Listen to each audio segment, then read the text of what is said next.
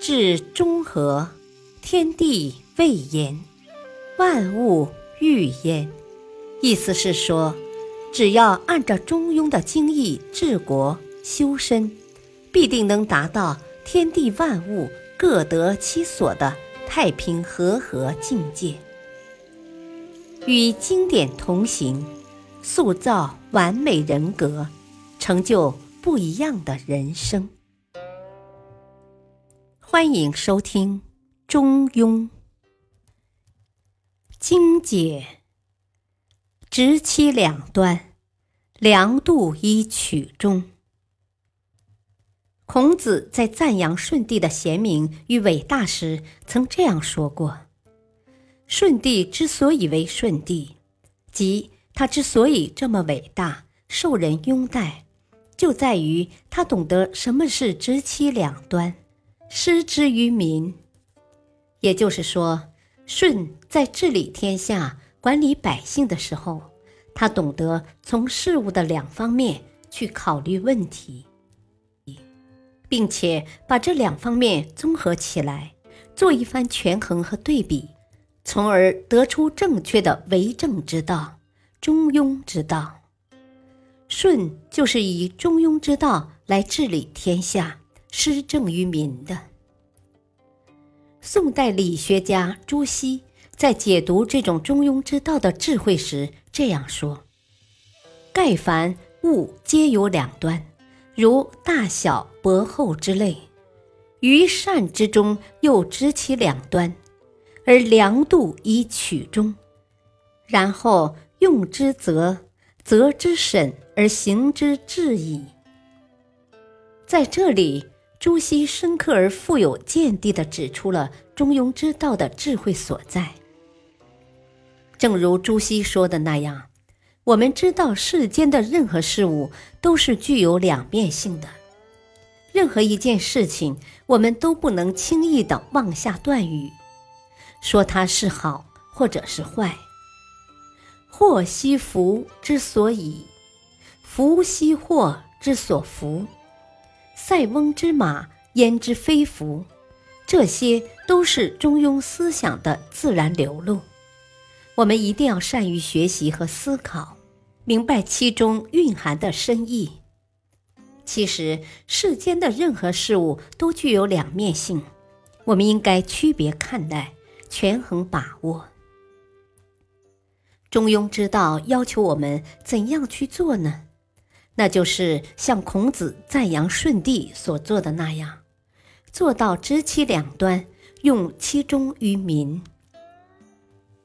用朱熹的话说，就是“知其两端，量度以取中”。也就是说，当面对一件事情时，首先要考虑它的两面性，然后进行权衡，得出正确的判断。比如说，当做一件大事时，我们首先要考虑到事情发生以后，它有什么影响。到底是收益多还是坏处大？当然，我们不能指望做这件事完全有利而无一害，这样就违背了中庸思想所说的两端性，也就是事物发展的两面性规律。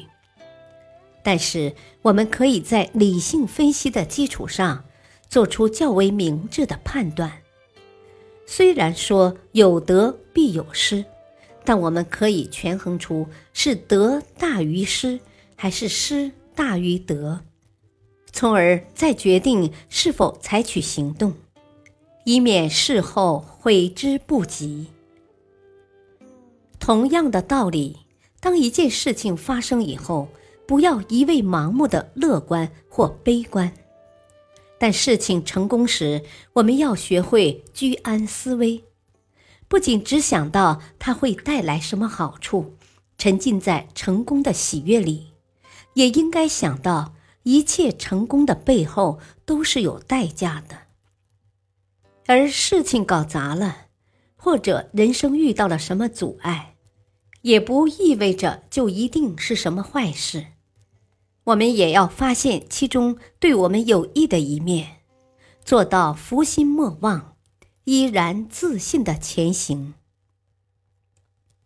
对待世间诸多事物，如果我们能够秉持中庸之道，执其两端而用其中，那么我们所做出的判断和选择的正确性，无疑会大大提升。我们对事物的性质与其发展规律的掌握和理解就会更透彻，做事情的成功率也就更大。然而，中庸之道不仅仅适用于各种具体的事物中，而且也可以用在人际交往中。我们看待他人、对待他人，要按照中庸思想所说的那样，首先要明白这种人性的两端，然后采取中庸的态度来对待。具体应该怎么做呢？那就是我们看一个人。不能片面化、简单化，不能只看到其优点或其缺陷，不能够对一个人下诸如“这是一个纯粹的好人”或“这是一个纯粹的恶人”这样绝对的妄言。